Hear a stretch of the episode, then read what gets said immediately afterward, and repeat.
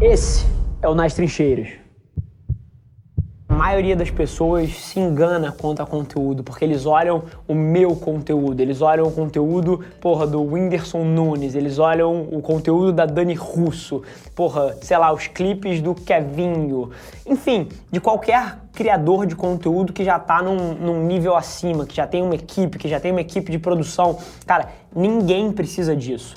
A maioria das pessoas que você admira como content creators começaram com a porra de uma câmera do celular ou uma webcam, uma, um, um fundo fudido, não tinha um estúdio, não tinha uma equipe de produção.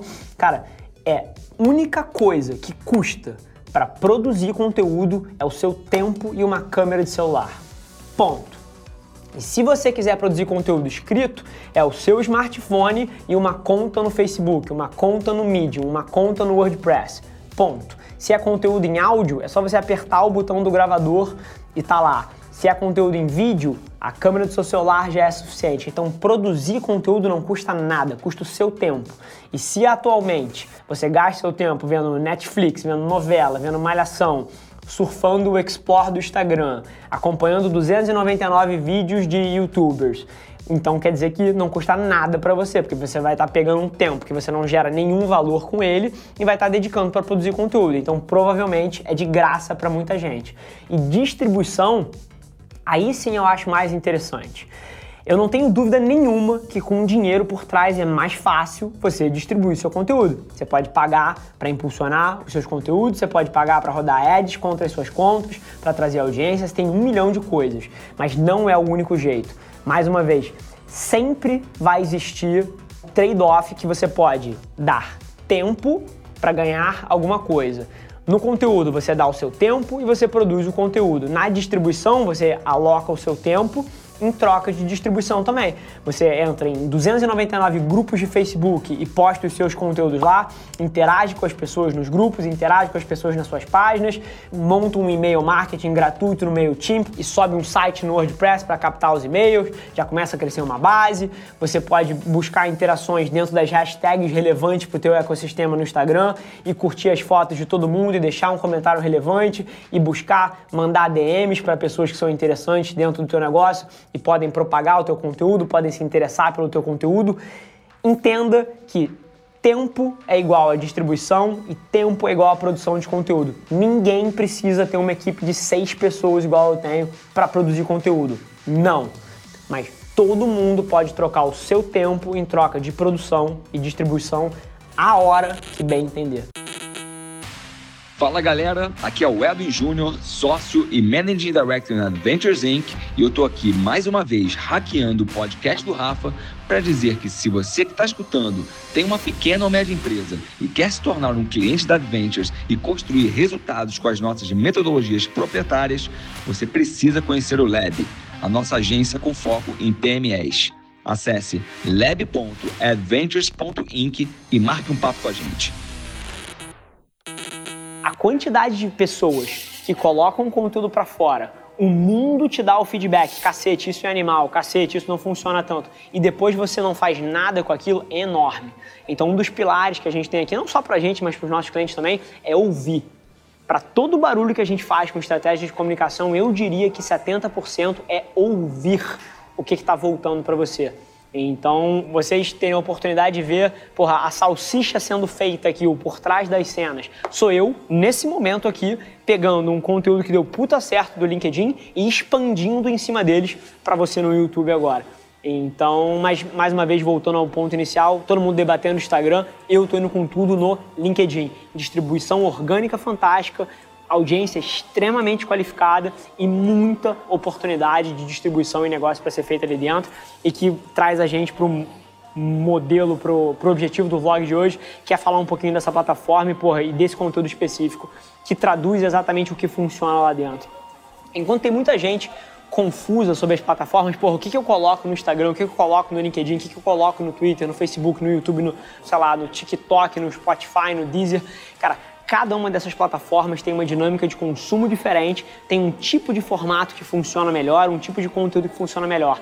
E LinkedIn abrindo o segredo para vocês aqui, um dos segredos, cara, é conteúdo sobre gestão, é conteúdo sobre carreira, é experiência de vida dentro do mundo corporativo, contando situações que aconteceram e trazendo lições valiosas para as pessoas. Esses são os conteúdos que melhor indexam ali dentro. Aonde a atenção das pessoas está? O que, que as pessoas estão fazendo atualmente. Não há 10 anos atrás, não há 5 anos atrás. O que, que elas estão fazendo hoje. Como elas consomem conteúdo, como elas preferem consumir conteúdo, os tipos diferentes de mídia, os tipos diferentes de contexto onde elas consomem essas mídias. Tudo isso importa. Porque se você quer vender qualquer coisa, a primeira variável que você precisa ter é a atenção das pessoas. Ninguém se importa o quão bom o seu produto é, ou quão foda você é, ou quão, ou quão carismático é o seu discurso se ninguém está prestando atenção em você. Então a primeira coisa que você precisa ter é a atenção das pessoas. E tudo começa reconhecendo aonde as pessoas estão no século 21, não onde elas estavam no ano 2000, não onde elas estavam em 1990.